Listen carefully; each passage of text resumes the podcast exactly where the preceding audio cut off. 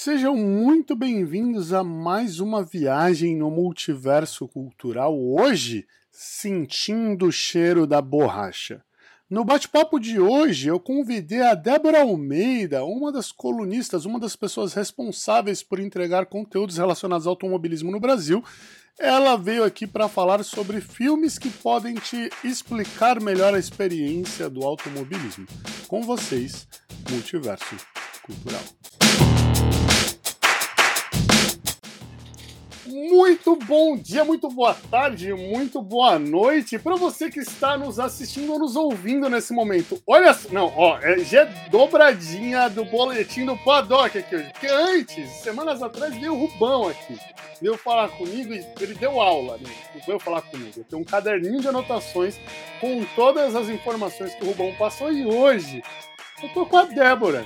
Só que aqui, hoje, hoje, não, gente, gente a gente tá tão empolgado para falar de filme que a gente entrou aqui, ó. A gente tem 20 minutos que estamos aqui conversando sobre filme antes de começar a gravar. Porque a gente já falou de filme antes. Dava pra, sei lá, ter gravado um outro Silverdice para vocês aqui, mas deixa eu passar a voz para essa mulher maravilhosa, porque vamos lá. Ela é jornalista, ela é fotógrafa, ela cobre Fórmula 1, cobre automobilismo, mas vou falar de Fórmula 1 porque ela cobre Fórmula 1 como ninguém. É isso. É isso. Porque ela tava lá. Se duvidar, o Lewis Hamilton falou para ela assim: tira uma foto comigo. É isso. Porque ela tava lá.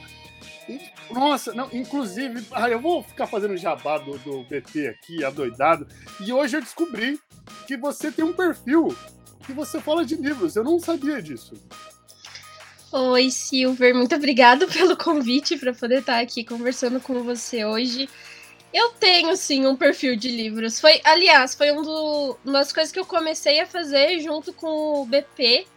É, sempre gostei muito de livros e conforme foi passando o tempo, eu, eu tive mais dinheiro, né, para poder comprar livro. Felizmente era uma coisa cara para quando eu era criança, então eu não tinha muito acesso. Fui tendo quando eu me tornei maior, né? Assim, tinha mais controle do meu dinheiro, então eu podia comprar algumas coisas. Eu comecei. Eu só, eu só, vou corrigir uma coisa na sua palavra, na sua fala. Porque quando a gente fica grande e gosta de livro, você não tem controle no dinheiro. Não. Porque é, existe não um bicho que é: eu não, tô, não terminei de ler esse livro, vou comprar mais 10. É assim que funciona. Desculpa. Não, é sempre isso. Não, é pior que, que é realmente isso. E, e e-book também agora se tornou a pior coisa, né? Porque é tão fácil de você baixar, tão fácil de você comprar que vai acumulando, né? Uhum. E é uma coisa assim, vergonha, né? Porque você fala, ah, eu vou. Você acabou de falar, vou terminar de ler esse para pegar outro para ler, para comprar outro, para baixar outro. Uma hora depois está você lá, tipo, baixando e-books, assinaturas de, de clubes de livros, enfim. Isso é. Eu não sei, a gente precisa fazer terapia para falar disso, eu acho. É, eu acho que, que realmente, sabe? E fora que surgiu aqueles clubes, né, de livro, que você assina e recebe um livro na sua casa, e aquilo ali também desanda, né? Não, não, tem controle realmente. A gente tenta passar um controle, mas não tem. Tem, não tem, não tem. Se você que está assistindo ou ouvindo a gente agora, você tivesse controle no que você compra para ler, ou baixa para ler, Explica pra gente aqui nos comentários, chama a gente, ó, tá aqui na descrição e também no primeiro comentário. Eu vou deixar os links das redes sociais da Debs.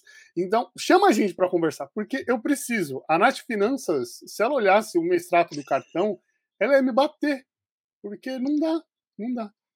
E o pior é que a gente tá gravando o quê? Numa Black Friday, né? Ainda bem que a gente tá gravando numa Black Friday, porque senão a gente tava olhando promoção. Exatamente. Olha só. Olha só. Fomos salvos. Aí, achamos o controle. é isso. Gravem vídeos em vez de comprar livros. Mentira. Comprem livros e gravem vídeos. E tirem fotos. E sigam essa mulher incrível. Essa, nossa. meu Deus do céu. Eu, eu sou muito fã das pessoas que vêm. Eu, eu, eu, aqui ah, eu tenho a liberdade poética da tietagem. É isso. É isso. Porque eu sou eu muito fico sem jeito, porque você também é uma pessoa que admiro demais. Então eu fico sem jeito até de, de receber esses comentários. Porque, sério, isso é, é muito importante pra gente. Assim, tipo... Não, o trabalho de vocês, o trabalho de vocês é maravilhoso, é maravilhoso. É, é isso. Mas, gente, ó. que, que a gente vai fazer hoje? Qual é a ideia? A ideia é que estamos empolgados em falar de filmes. Hoje a gente vai recomendar filmes para vocês. É isso. Vai ser isso. Então, eu não vou nem jogar na tela ainda, porque antes eu quero bater um papo com essa mulher, mas nós vamos organizar aqui um tier list para falar assim de quais filmes seriam essenciais para vocês assistirem ou não, essenciais falando de automobilismo. Beleza? Mas antes, eu quero jogar polêmica aqui na mesa. É isso. Né? Porque a gente montou uma listinha e não tinha Velozes e Furiosos. É isso. Eu quero, eu quero defender Velozes e Furiosos nessa casa, porque se tivesse Velozes e Furiosos aqui em qualquer corrida, o... ia dar certo, porque o Toreto é família. Entendeu? e é isso. Respeitem a família. É isso. Velozes e Furiosos é família. É isso. De repente, tá um carro, um carro de Fórmula 1 pulando, assim, ó, de, um, de uma parte da pista para outra, porque, sei lá, o cara fez uma, uma, fechou o Lewis Hamilton. Aí vem o Toreto bater no cara pro Lewis Hamilton passar, porque respeitem a família. É isso, ia dar muito certo. Por que, que não tem Velozes e Furiosos nessa listinha nossa aqui? Bom, a gente estava até conversando, né, sobre, sobre isso. Tem a parte que dá para poder defender que poderia estar tá na lista, e tem a parte que a gente não consegue defender, né? Uhum. É, eu acho que a, a parte que a gente poderia defender é por ser um, o primeiro filme, o primeiro filme, né? É, tem a questão da competição, tem o fato de. Acho que muito da história do automobilismo tem a questão de algumas corridas ilegais, né? Então, algumas coisas que a gente vê para ter todo o regulamento que a gente tem hoje em dia, para poder ter toda a segurança que a gente tem agora, começou com corridas ilegais e com coisas que não eram tão, tão boas assim, né? Então, Sim. acho que por esse lado, a gente poderia até defender esse filme. Pelo outro, eu não sei, acho que tem muita ação, é muito. Muita ficção, sabe? É muito surreal. E vai passando os outros filmes, o negócio vai extrapolando, né? Num nível que não tem muito como. Não foge do automobilismo, né? O limite é não ter limite em Velozes e Furiosos. É assim que funciona. Mas eu, eu falei do Velozes e Furiosos aqui até pra gente é, explicar também qual é a ideia. A ideia é justamente a gente pegar, nós, nós fizemos a nossa lista para pegar alguns filmes que consigam retratar a realidade do automobilismo. Então, porque se a gente fosse jogar aqui corrida em qualquer buscador em streaming aí, vai aparecer vários filmes de rádio, vai aparecer, tem um do Jason Statham lá, que é, é, Corrida Mortal, se eu não me engano, acho que é isso o nome. Então vai aparecer um monte de coisa assim, não, não, né? Não, não é, não é. Desculpa. Né? Nem o Need for Speed é corrida, corrida, né? O não, Need for Speed é jogo, gente. Corrida não. É isso. jogo. É isso. Só jogo. Tá vendo? Então, fizemos esse filtro. E aí, até pensando em moto, tem uma série da Netflix, mas é, é ficção. Mas é, eu até pensei em trazer ela, mas aí também abrir um leque gigante, né? Porque aí a gente ia ter que fazer. Iríamos ficar aqui horas e horas falando é, é, de automobilismo. Então já vou deixar colocando motos aí, sei lá, outros tipos de veículo. Mas então já vou deixar aqui para vocês, se tiver alguma, algum filme, alguma série, algum documentário, aqui nós vamos falar de filmes, mas se tiver alguma coisa assim que retrate uma outra modalidade dentro do automobilismo que vocês acham interessantes, deixa aqui para gente que a gente vai pesquisar, a gente vai assistir e essa mulher aqui, o pessoal do BP vai falar porque, né? O que, que eles produzem de... é, é maravilhoso. O BP é incrível. É isso, é isso. Mas, Debs, o que, que eu fiquei pensando que eu queria eh, perguntar para você assim, antes da gente entrar na nossa listinha? O que, que seria essencial num filme, na sua opinião, assim, né? essencial num filme, numa obra, seja é, é, ficção ou um documentário falando de automobilismo? O que, que é essencial ter num filme assim para você para falar que, pô, isso aqui é corrida. Isso daqui é um filme de ação que tem carro.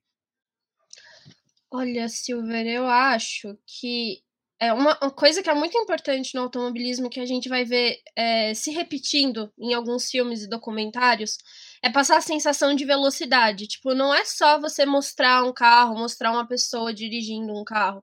Você passar essa sensação que o automobilismo te dá, da velocidade, da parte sensorial, tipo, porque você, quando vai num autódromo, você consegue desfrutar de tudo isso, né? Tipo, o cheiro da gasolina, é, os barulhos que tem, que são particulares desse mundo.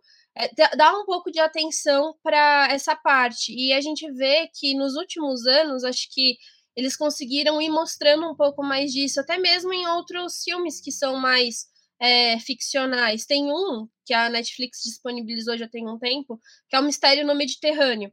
É uma história que é em cima, como se fosse tipo uma história da Agatha Christie, tipo uma coisa bem uhum. ficcional. Mas tem um piloto lá metido nessa história e eles acabam mostrando alguns takes ali de corrida, sabe? Tipo, aproveitaram um pouquinho para poder trazer a Fórmula 1.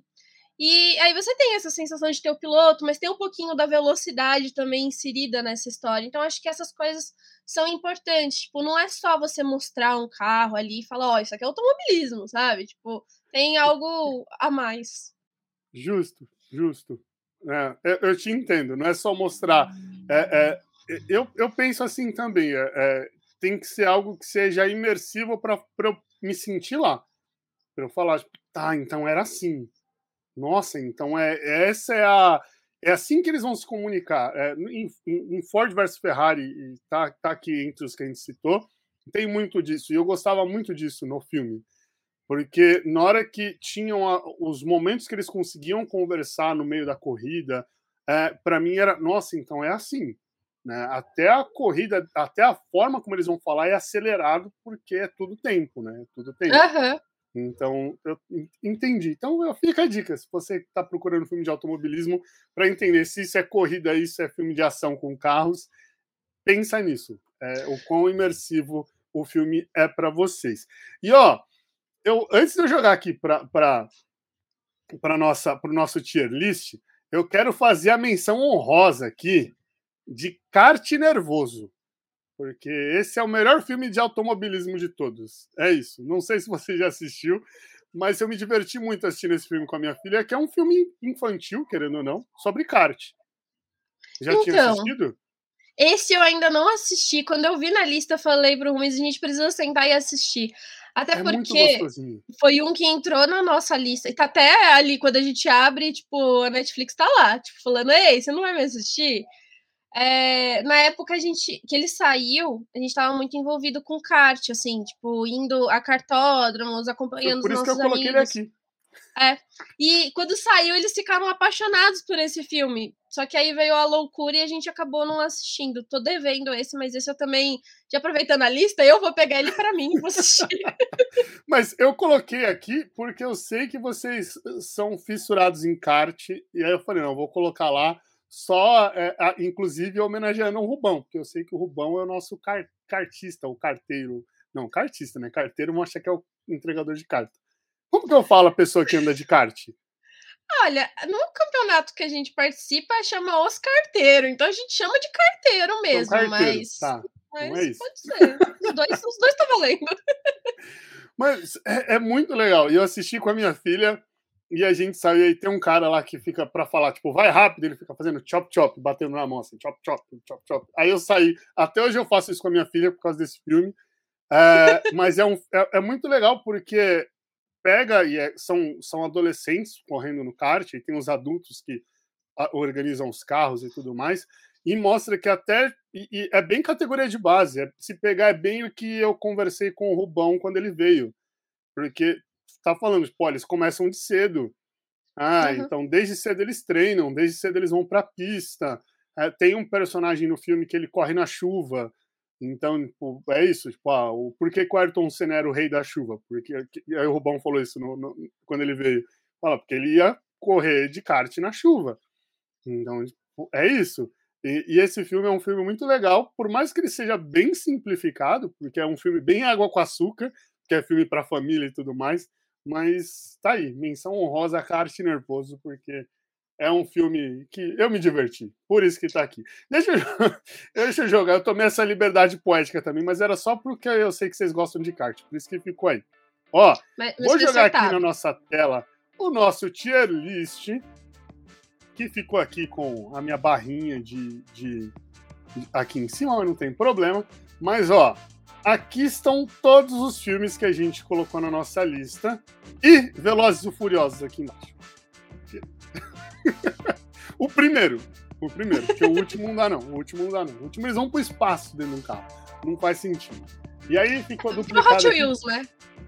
Não, mulher, é, é bizarro. É, não, nem Hot Wheels. Acho que Hot Wheels ainda é mais pé no chão ainda.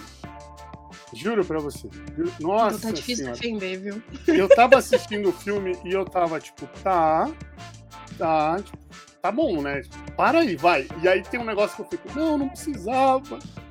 Não. E aí começa. Aí chegou uma hora que eu já tava, tipo. Virou aquele filme que se tivesse uma montagem só com as cenas das corridas e uma música legal de fundo, eu assistia no YouTube. Assim. Podiam resumir Velozes e Furiosos, o último, em, sei lá, um filme de. um vídeo de 10 minutos no YouTube. Pronto. Dava certo. eu assistiria. Mas, ó, como que tá aqui, gente? Do verdinho, para quem está nos assistindo, pro vermelho, o verdinho é o mais legal, o mais essencial, o vermelho é o menos essencial. Aí ficou aqui, ó, do vermelho pro verdinho, então. O vermelho é o filme que a gente vai, o filme que a gente vai falar que quebrou a transmissão. Que é aquele filme que a gente queria muito e não deu certo. Né?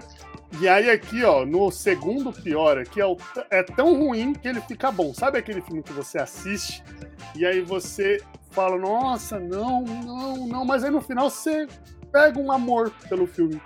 Porque ele é tão ruim que você fala, esse filme precisa do meu carinho. Né? Aí o meio termo é aquele filme que é pro piloto que escolheu o pneu errado, sabe? Era isso, só escolheu o pneu errado. Enfim, era, precisava de um pneu macio, foi com mais duro. É isso. Né? Não pegou minhas dicas sobre pneus, já errou. Errou feio. Total, total. Ó, o, o, o, segundo melhor, que é o nosso amarelinho aqui na lista, ele tá aqui, ó. Nem me viu passando, né? Porque não deu nada pro filme, o filme te surpreende, tá aqui. E aí, o campeãozão aqui, ou os campeões, é aquele filme que você vai assistir e você sai do filme com o que a Debs falou, assim, parece que você tá no autódromo sentindo cheiro de gasolina, assim. Você sente a borracha queimando no asfalto.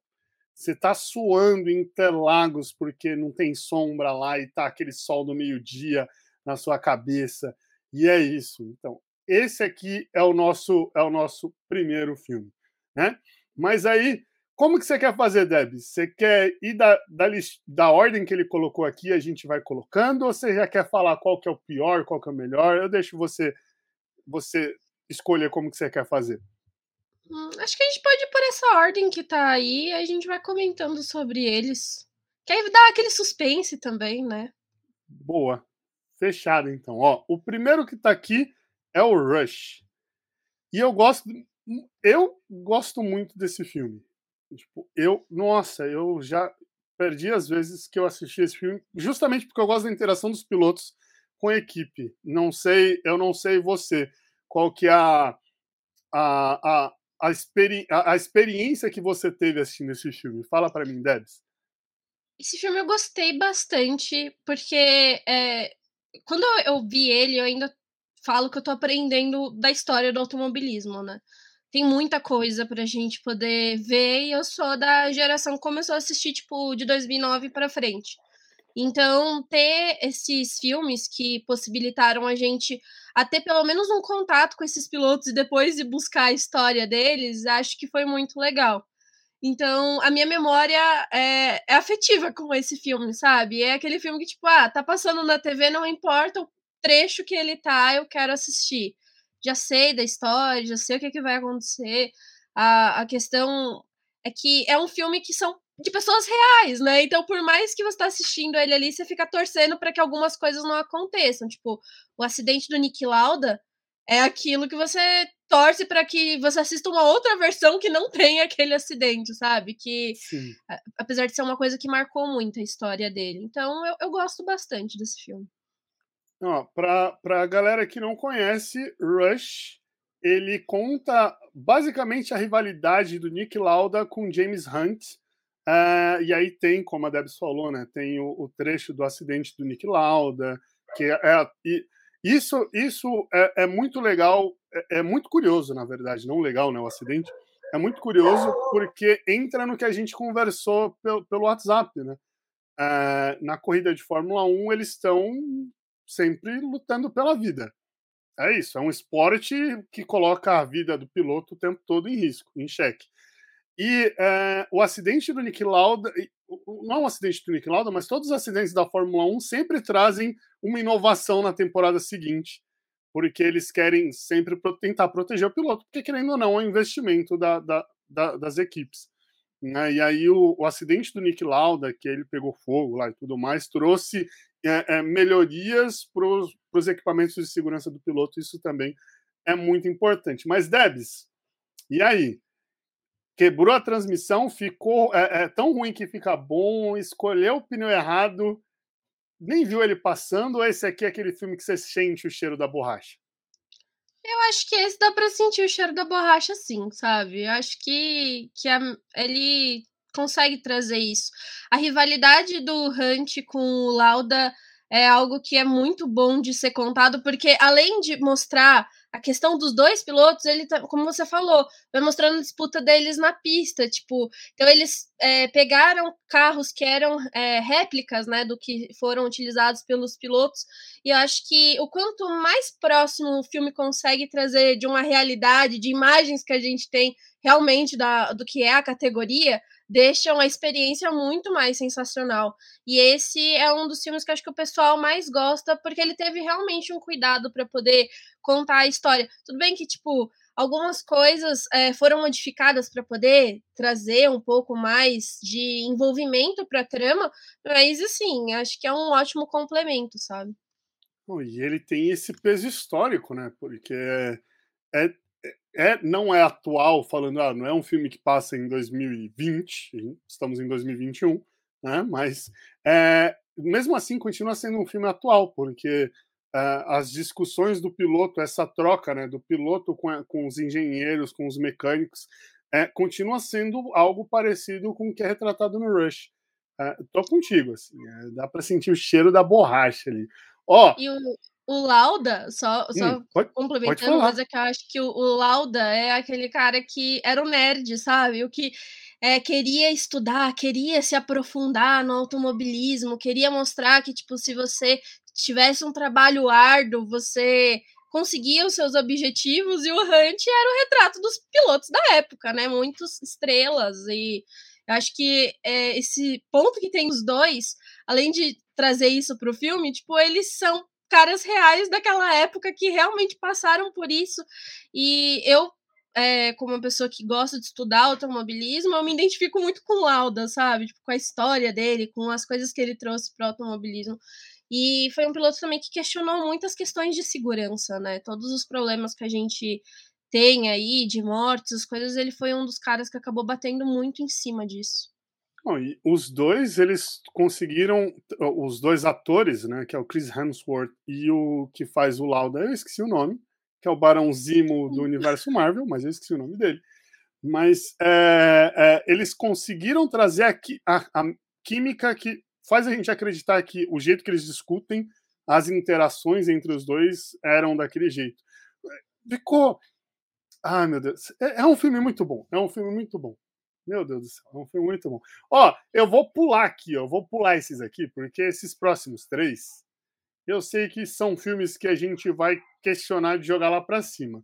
Eu quero trazer esse aqui, ó, que esse aqui eu coloquei depois, não, não chegou nem a entrar, porque esse aqui é um filme que o Rubão falou uma vez, e esse filme é o, é o Driven, que é o que tem o Sylvester Stallone. E esse filme, esse filme, eu já vou até tomar a liberdade de já colocar ele aqui, ó. Se você for contra, é, é, a gente já muda. Mas esse filme é, é, bizarro porque é um filme que o Rubão fala, falou para mim isso. É, tipo, ele não tem quase nada de Fórmula 1, né? Tipo, do, dos conceitos de Fórmula 1. É, mas é um filme tão ruim, tão ruim, que ele fica bom. Talvez a única coisa boa desse filme é que o Sylvester Stallone, quando gravou esse filme, se declarou fã do, do, do, do Ayrton Senna. E eu lembro que eu vi esse filme na locadora. E aí, para eu conseguir alugar esse filme, foi justamente essa justificativa, assim, de eu falar para os meus pais e falar: olha, esse filme, ele era fã do Ayrton Senna. É uma dedicatória ao Ayrton Senna. A gente precisa assistir esse filme? A gente precisa assistir esse filme. Tipo, era isso. E ponto. E tem carro indo no meio da avenida, bueiro, tampa de bueiro voando, Sylvester Stallone pé da vida, o piloto lá, loirinho lá, que não quer nada com nada, e enfim. E é tudo isso aí. Então ele tá aí só por causa disso. Eu não sei se você tem uma opinião diferente dele, mas, inclusive, no, quando eu, no, e eu tô falando muito do, do, de quando o Rubão passou aqui, escutem o cast, assistam um vídeo com o Rubão também, que é muito bom, e ele. A gente, eu tiro várias dúvidas sobre automobilismo com ele. E essa aqui foi a definição que a gente deu, no, no que a gente citou esse vídeo, esse filme no vídeo. É, é um filme que é tão ruim que fica bom. É isso. Eu, eu não vou discordar de vocês, não. Vou, vou deixar aí mesmo. É, não posso dar uma opinião melhor. Mas eu acho que, que é realmente isso. Isso daí encaixa perfeitamente para ele. Não tem como explicar. Porque é você vai passar, né, o tempo. Tipo, ah, tô vendo nada, eu vou colocar aqui, vou assistir e vou dar umas risadas, vou aproveitar é o momento. É aquele filme que você assiste sem julgar muito, né? Tipo, você vai, ah, vou aproveitar o momento. É um mistério no Mediterrâneo.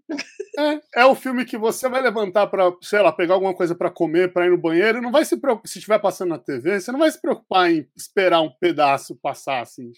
Não vai esperar o comercial para pegar um, a pizza gelada na geladeira, esquentar no micro-ondas. Você não vai esperar. Você fala, ah, tá bom, vai. E você volta e você tá tipo, ok, o filme continua lá. É isso. Esse é esse filme. Mas, ó, vamos voltar então aqui para a sequência, porque, ó, aqui, esse filme eu me arrependo de não ter visto no cinema, que é Ford vs Ferrari. E não é um filme sobre Fórmula 1, né? Que é, Aí fala das 24 horas de Le Mans. Uh, mas eu me arrependo de não ter assistido no cinema. E o Marquinhos, ele, ele assistiu no cinema e ele falou para mim, Silver, a experiência é outra, cara. Porque o, o barulho dos motores parece que você está no autódromo por conta do som do cinema. Esse filme é muito bom, é muito bom. E eu fiquei triste com o final do filme, que eu não vou falar aqui, mas eu fiquei triste com o final do filme. Putz, esse filme é muito bom. É isso. Debs, pode falar o que você quiser aí do filme, porque senão eu vou chorar que eu vou lembrar do final. Olha, eu colocaria esse lá no primeirão também, junto com o Rush. É, o que o Marquinhos definiu é realmente isso. Eu vi ele no cinema e a ambientação desse filme é sensacional. Tanto que ele ganhou Oscar por conta disso, né? Por, uhum. por todo é, esse cuidado que eles tiveram dá muita sensação de que você tá dentro de um carro com um piloto. Eles conseguiram fazer um jogo de câmera ali muito legal para poder mostrar as trocas de marcha, tipo a dificuldade que é do automobilismo. A história do Ken Miles é sensacional, assim, tipo um, um piloto que quando termina o filme é aquele filme que você gostaria que tivesse um final diferente, porque é a mesma história do Rush, você sabe quem são os personagens, se você acompanha o um automobilismo, você já tem uma ideia de que são essas pessoas e o que aconteceu realmente na história deles, mas você gostaria que tivesse um final mais justo, né? Uma, desse uma construção melhor, assim. Mas a história da, da Ford e da Ferrari é sensacional, gente. Eu acho que tem aquela imagem ali da Ford tentando comprar a Ferrari e o comendador e tipo, ei, estou querendo passar a perna em mim, seus americanos, vocês não vão conseguir não, sabe? Então é, é uma história muito legal e o endurance em si, tipo, é uma prova de resistência, de tem que ter todo um cuidado, tipo, não basta só o piloto ser rápido, ele também precisa ter uma leitura do carro. É, para mim, os relatos ali do Ken Miles de falando, olha, você tem que fazer a curva de tal jeito, e aí a gente marca a pista com pequenas coisas que a gente vê ali, tipo aquela faixa, aquela passada ali, é onde eu vou trocar a marcha. E aí, depois, a gente vai falar, acho que do, do documentário também que tem do Jack Stewart. E aí você assiste o documentário de Jack Stewart e ele, que é realmente um piloto, falando aquilo mesmo que o ator ali, né, que passa pelo Ken Miles fez. Nossa, esse filme é espetacular, gente, sério. Nossa, Assistam. Não, não. Assistam, assistam. É real, assim. Vocês estão pipoca é, para vocês fazerem é, nesse. nesse é, a gente está gravando numa sexta-feira, mas o vídeo sai no domingo, então já pega o. Como o vídeo sai no começo da tarde, já vai, já procura no serviço de, nos serviços de streaming ou nos aluguéis, nos aluguéis é, é, de filmes e assistam, porque vocês não vão se arrepender. Sério, sério. Ford versus Ferrari é, é cabuloso. É cabuloso. Ó, vamos pros carros, mas eu vou. Eu não vou começar, eu vou seguir a ordem, tá? Então vou do 1, um, depois a gente volta aqui pro 2, que na sequência aqui ficou 2 na frente. Então, ó. Carros, se você não tem. Se você não se emociona assistindo carros, você tem um coração peludo. E é isso. Né? Mas eu não colocaria no que dá para sentir o cheiro de borracha. Porque eu não acho carros tão imersivo quanto Ford vs Ferrari Rush. Uhum. Mas eu colocaria ali no Nem Me Viu Passando ainda mais o primeiro. Porque o primeiro. Nossa, não. É, é, é, a história é bonita. É, tem esse. É, tem essa coisa que as animações da Pixar em geral têm, que é essa coisa da, da, da autoavaliação o tempo todo, para você entender o seu papel no meio daquele ambiente, né? Então tem toda essa reflexão e tudo mais. Os diálogos e essa coisa do, de um passar a experiência para o outro. E tem o Schumacher. É isso. E os, os, carrinhos lá que trocam os pneus uh, são maravilhosos. É, é, ele e o, o Mate são os melhores, os melhores personagens do filme. É isso. Não sei você, Debs. Olha, eu gosto muito desse filme, mas eu tenho uma consideração. Hum. Eu, eu assisti muito o 2. O 2 é o que tá no meu coração. Assim, hum. tipo, o 2 eu acho fantástico. Tanto que é, agora, nos últimos tempos, teve a questão ali da, da Fórmula 1 falando que vai mudar o seu combustível, não sei o que. Eu só pensava no Alinol. Falei, olha aí! olha o Alinol! Estão vindo pra causar. E eu acho que o 2 é um que eu gosto mais, porque tem Mônaco também, tipo ali o, a retratação de Mônaco e não sei o quê. O primeiro, eu gosto muito. É aquele filme que eu carrego no coração, mas eu tenho muita raiva do, do McQueen nesse primeiro. Tipo, é, é, é, o filme que eu menos assisto dos três quando tá passando. O dois é o que eu assisto tranquilamente. O primeiro é o que eu fico com um pouco mais de. Eu entendo a construção do personagem, foi Sim. interessante. Ele é o retrato de muitos pilotos, né? Tipo, Cara, arrogante, precisa tomar algumas coisas, é, ter, ter a realidade na sua cara para poder mudar um pouco. E acho que a questão de amizade é algo que a Pixar sempre traz, né? Sim. A importância dos amigos e, e, da transformação que você tem quando você tem amigos legais, pessoas que você pode compartilhar as coisas. Mas um é o que eu menos gosto do, dos três, assim. Mas Não, eu ficaria. O... Não, mas ó, o, Relâmpago McQueen, o Relâmpago McQueen no 1, ele sai do James Hunt e vira o Nick Lauda. É, tem isso. é, é, isso, porque é, eu, eu, inclusive, eu acho que eles devem ter se inspirado muito nessas personalidades dos corredores antigos, assim, para fazer uma Queen, não sei. Essa coisa de serem completamente midiáticos, de quererem a festa, de serem, pô, eu sou invencível, eu nunca vou perder, é isso, ganho de todo mundo com um pneu nas costas, né? enfim. Mas, e eu acabei atravessando você falando, desculpa. Não, que isso. É, eu acho que é um, é um filme que tem aquela coisa de você trazer um pouco do esporte americano, né? Tipo a NASCAR, que também tem um prestígio muito grande dentro do automobilismo é, estadunidense, né? Mas tem aquela coisa também da magia da Fórmula 1, tipo, da, dos pilotos como celebridade, né? E o McQueen, ele não deixa de ser aquele estreante super novo que, tipo, tá indo para ali com as ambições erradas, tipo, porque você uhum. quer ganhar só uma taça, mas tem toda a questão da, da transformação ali dele. Acho que o o Doc Hudson é um, um retrato assim muito bom para essa história. Tipo, do, a gente vê nos, nos, próximos filmes que a gente vai falar que o, os acidentes no automobilismo sempre estiveram presentes e o Carros mostra isso, né? A gente teve um acidente ali, é, uma sequência de acidentes que eles acabam mostrando e foi uma das coisas que levou o Hudson a não querer mais correr. E depois tem ele como chefe de equipe, o que é sensacional, né? Também. Então eu vou na sua. Você colocaria ele aonde aqui? Eu não acho que dá para colocar no verdinho lá em cima. Isso eu não acho. Eu acho que o 1 eu colocaria no escolhi o pneu errado. Foi. E eu já vou pegar o seu gancho do 2, porque se um tá ali, o 2 vem aqui. É. O 2 eu colocaria aí. porque o 2 o dois fez o papel dos Simpsons. O 2 está prevendo o futuro do, do automobilismo com mudança de combustível. É assim, eu tô só esperando é, a, a gente ter as câmeras que vão fazer o raio da morte, entendeu? Nos carros de Fórmula 1 daqui pra frente. Porque é a única coisa que eu consigo pensar com a Linol da Fórmula 1 agora. Uhum. E o 3?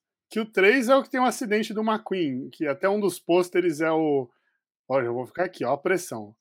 O 3 fica aqui ou aqui, aqui ou aqui, aqui ou aqui. Eu colocaria junto com o 2. Esse também eu gostei bastante.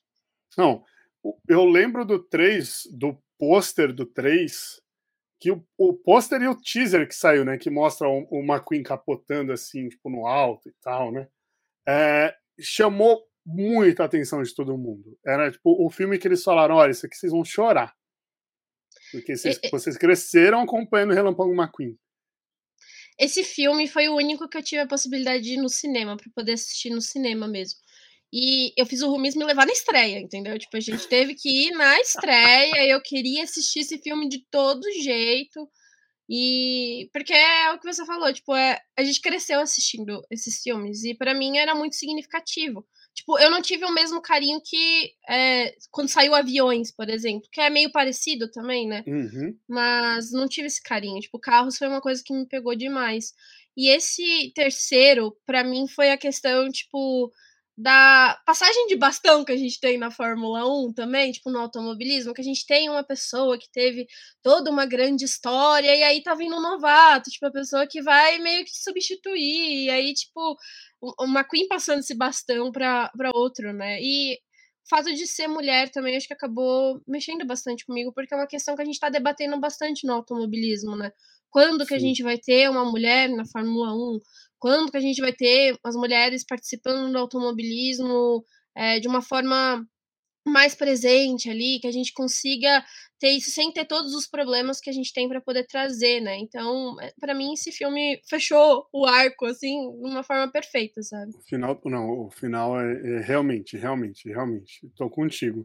E agora você me deixou curioso, porque eu não sei, é, às vezes aparece alguma notícia de alguma mulher que pode vir a pilotar, seja piloto de teste ou, enfim, é, sendo piloto, um dos dois pilotos das equipes de Fórmula 1, no caso. Mas é, no, no, no, backstage da coisa, seja entre os, a, a, as, os profissionais que fazem estratégia, os mecânicos, os engenheiros, é, existem mulheres trabalhando na Fórmula 1?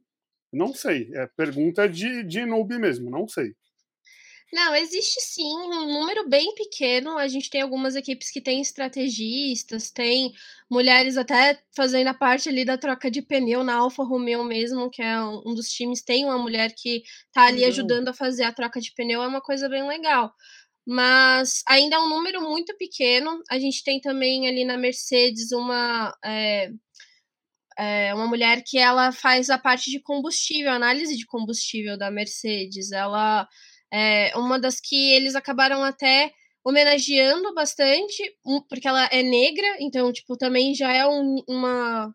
É, pessoas que têm muito menos acesso à Fórmula 1. Então, tipo, você ser mulher e ser negra ainda é muito mais difícil para você estar tá na Fórmula 1. E, mas a gente tem algumas histórias, assim, né? Tipo, algum, algumas pequenas mulheres, agora que os times estão até aproveitando essa questão da diversidade que começou a ser batido muito em cima a partir de 2020, o que demorou bastante para a gente ter esse estalo e precisar comentar sobre isso. Mas os times agora começaram até a mostrar mais as mulheres. E a própria transmissão, às vezes, tipo, passa assim, tipo, a filmagem, você vê uma mulher ali, você já começa a criar uma identificação com elas. Mas na hum. parte de assessoria de imprensa tem muitas. Acho que é a, onde as mulheres estão mais inseridas é nessa parte de assessoria, mas isso é uma coisa até mesmo da estrutura que a gente tem na faculdade, né? Quando a gente está fazendo faculdade, a gente que é mulher é muito mais direcionada para a parte de assessoria, do que para poder fazer outras coisas, né? Então é uma área que tem mais. Acompanharemos isso mudando, acompanharemos isso mudando. Mas eu fiquei feliz de saber que tem é, é, engenheiras, e ainda mais a, a, uma mulher na troca de pneus, por mais que seja pouco, uh, e ainda mais pensando na troca de pneus, que eu acredito que seja o estar ali né, no, no, trabalho braçal deve ser um ambiente muito mais machista do que qualquer outro ambiente uhum. ali, né? Essa coisa do ah, a mulher não vai fazer força, a mulher não vai parafusar o pneu, sei lá. Então acho que é, é, deva, deva ser uma, acredito eu, deva ser uma, uma quebra de barreiras bem grande e eu tô, fiquei bem contente, fiquei bem contente. Eu vou procurar para mostrar para Silverzinha depois, eu acho, eu acho isso mega importante. Eu gosto desses exemplos. Mas ó, deixa eu ver. É, são cinco que estão aqui e o Velozes e Furiosos que eu vou colocar aqui no quebrou a transmissão, porque tinha tudo para dar certo e deu errado. É isso, pronto, tá ali. Mas eu vou colocar aqui, ó. Desses aqui, eu já vou até confessar, eu não assisti o meu amigo Enzo. Porque tem um cachorro no, no negócio, e eu fui escolher os filmes que eu assisti, que eu ia assistir. Eu falei, não vou assistir esse, porque tem cachorro eu vou ficar triste pelo cachorro. Eu nem sabia. Nossa, eu não assisti, juro pra vocês. Não assisti. Então, eu, o que você fala para mim é lei. Então eu vou por ele, porque aí os outros a gente consegue conversar mais sobre. Mas, meu amigo Enzo, eh, Debs, o que, que a gente pode falar desse filme? Eu. Ó, eu, tem cachorro na capa.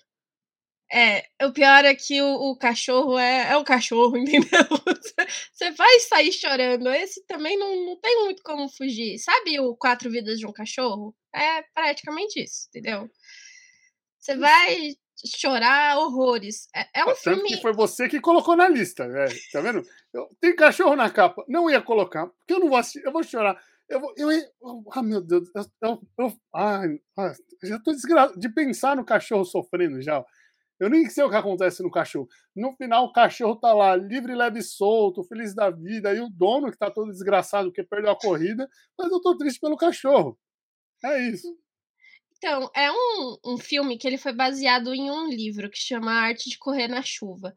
É, ele basicamente tem muita coisa assim do Senna, sabe? Tipo, o personagem em si é muito apaixonado pelo Senna, pelas corridas do Senna, e o cachorro faz a parte ali de companheiro. No filme, eles colocaram o cachorro como uma espécie de narrador da história. Então a gente vê, tipo, Ai, toda a linha da, do personagem ali contada através do cachorro. Primeira cena é, tipo, o dia que o cachorro vai falecer. Então, tipo, você vai chorar mesmo já de cara no começo do filme. Não tem o que é, você já vai com lencinho, entendeu? Mas é, no momento que o cachorrinho vai falecer, ele começa a pensar na vida dele inteira. E aí a gente tem acompanhando essa vida dele pelas memórias que ele tem. Então, ele, desde filhotinho, ele tá com, com esse dono, né? Com. É, sou muito ruim de nome de personagem, gente. Me desculpe. Se não me engano, o, o Enzo dele... é o cachorro. O Enzo é o cachorro, é o Danny Swift, que é o dono dele, né? E o Danny adota ele e ele é, vai levando esse cachorrinho para fazer algumas coisas. Ele é piloto de teste, então, tipo, ele vai é, correr, ele vai mostrando essa rotina dele de um cara que tem um desejo muito grande de ir pra Fórmula 1. É um filme que ele é meio. Como eu posso dizer? É meio ilusão o caminho que ele faria para poder ir pra Fórmula 1, sabe? Tipo, não condiz com o que acontece Entendi. hoje em dia. Mas ele quer ser piloto da Fórmula 1 e esse cachorro tá ali acompanhando ele. E o, o Enzo vai falando, tipo, ah, é a sensação do automobilismo, da velocidade. Então eu via, tipo, meu dono chateado porque tinha perdido alguma corrida, ou tava frustrado no trabalho. Mas ao mesmo tempo, tipo, um dos programas que a gente sempre teve foi assistir as corridas de domingo de manhã. Então, tipo, tem a imagem dos dois ali sentados no sofá assistindo as corridas. Tipo, é um relato que a gente que acompanha automobilismo sempre vai ter, né? Acordamos os domingos de manhã para poder assistir as provas. E é, é, a história a partir desse cachorro. Mas assim, o final, aqui eu não vou dar spoiler, gente. Vale muito a pena assistir, de verdade. Vale a pena assistir. Mas é o, o, sonho de você chegar na Fórmula 1 e toda aquela coisa. E, tipo, nossa, é muito emocionante o, o final, assim. E é um filme também bem família, porque é, esse piloto, né, ele vai se casar, tipo, e aí o cachorro, tipo, fica muito bravo, porque, putz, a esposa do cara tá tomando o lugar do cachorro, sabe? Tipo, hum. agora é, é, ele tem que dividir o dono dele com uma mulher, sabe? Tipo, que absurdo. Depois vem a filhinha deles, tipo, nossa, eu tô tendo que agora é, dividir meu tempo com a criança e com, uma, com o cara que eu gostava e com a esposa do cara que não sei se gosta muito de mim ou não, sabe? É bem legal esse filme. Não, então, tá. Você. Você. Eu, vou, eu sei que eu vou chorar, é isso. Porque eu tô cada vez mais manteiga. Não, mas eu vou colocar a Silverzinha pra assistir comigo, que a gente fica se zoando quem vai estar tá chorando, então pelo menos não. É, é, eu me distraio e choro menos. Mas é, eu colocaria ele onde aqui, Debs? O que, que, você acha? Dá pra sentir o cheiro da borracha? Pelo, pela sua fala, eu acho que aqui não. Não. Não. Então, nem me eu viu colocaria... passando ou escolheu o pneu errado? Não, nem me viu passando. Eu acho que é um filme que vale muito a pena assistir. Pra quem é fã da Ferrari, fica aí o spoiler, tá, gente? O fã da Ferrari talvez goste bastante. Esse filme vai te trazer uma alegria no final. Boa. Tá. Ó, sobrou então, porque aqui repete, deixa eu só passar o olho rapidinho, aí, ali repete. Então, do, do Senna pra lá, repete. Sobraram os cinco documentários que estão na nossa lista. Nesses cinco docs, Debs, o que, que você quer fazer? Você quer começar dos mais polêmicos ou dos menos polêmicos? Olha, eu vou deixar o Heroes pro final, porque eu acho que ele vale uma, uma menção melhor. Tá. É, podemos atacar o do Schumacher? Então vamos, vamos das polêmicas. Vamos das polêmicas então. Então vamos hum. do Schumacher, a gente vai do Schumacher e do Senna e aí nós vamos os três, os três generalistas, né? Que são os três que não é sobre um, um, um, um personagem em específico, mas um ambiente. Né? Porque aqui é mais os dois personagens, né? Uhum. É, vamos lá, Schumacher. Mulher. Eu vou te falar que eu comecei a assistir e eu vi você e o Rubão falando e o Marquinhos falando e eu falei, tá. Tá, porque é, ó, é que o Marquinhos eu conversava mais do que vocês antes. Mas o Marquinhos já era a pessoa que destruiu meus sonhos. Vocês só confirmam. Tá? Era isso. Porque se o Marquinhos chega para mim e fala ruim, eu vou pedir a segunda opinião, porque eu falo, não, não pode ser. Eu vou perguntar para vocês, eu fico, tá, Acabou. Desanimou todinho, né? É. Porque o, o documentário do Schumacher, ele chega para querer humanizar um personagem. É a visão da família, não é, não é, não é algo é, é jornalístico, né? não é algo. É, digamos que não é um documentarista querendo que, sei lá, documentou a vida do Schumacher e pegou e vai falar de todas as birras e todas as tretas, não vai colocar lá o Ralph para falar que ele era o irmão desgraçado, para não falar outra coisa, sei lá, né?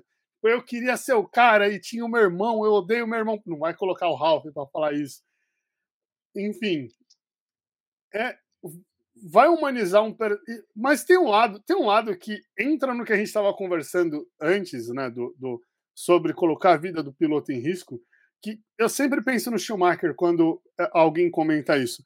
Porque é muito louco, né? Porque o Schumacher era para ser o maior piloto de todos os tempos, porque ele estava numa época que ele ainda estava em alta e tinha o melhor carro do momento, e blá blá blá blá blá. É... E ele não sofre um acidente na corrida, ele sofre um acidente esquiando. É. Então, tipo, não é o esporte que poderia tirar a vida do cara, que é o ganha-pão do cara que fez o cara ficar no estado vegetativo. É o hobby do cara que fez isso. E beleza, que até então, até onde eu pesquisei, até onde eu, eu conheço da história, tem a parte inadimplente dele de como ele estava fazendo o esporte. Mas não vem ao caso julgar, fazer juízo de valor sobre. Ele sofreu um acidente, ponto.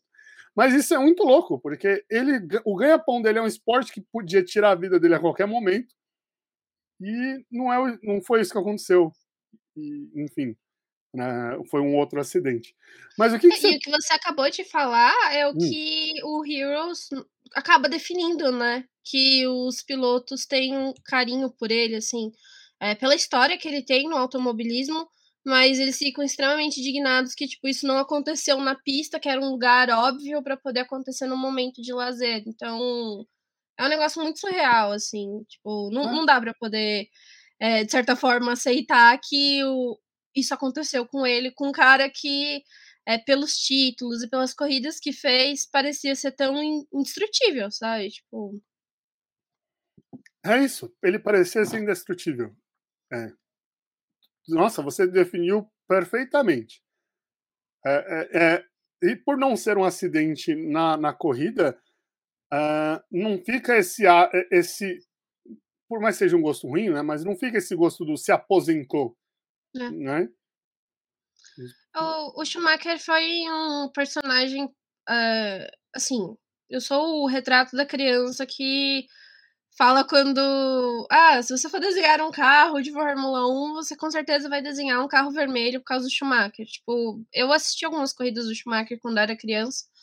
É um cara que eu sempre admirei. Depois que eu cresci e comecei a trabalhar com isso, é, por mais que tenham várias polêmicas, assim, tipo, envolvendo a trajetória dele, é, eu acabo ignorando porque eu acho ele uma pessoa fantástica, sabe? Tipo, dentro das pistas, tipo, os números que ele tem, as coisas que ele fez. Ele foi um cara extremamente importante pro piloto que eu apoiava quando eu comecei a assistir Fórmula 1, que é o Sebastian Vettel.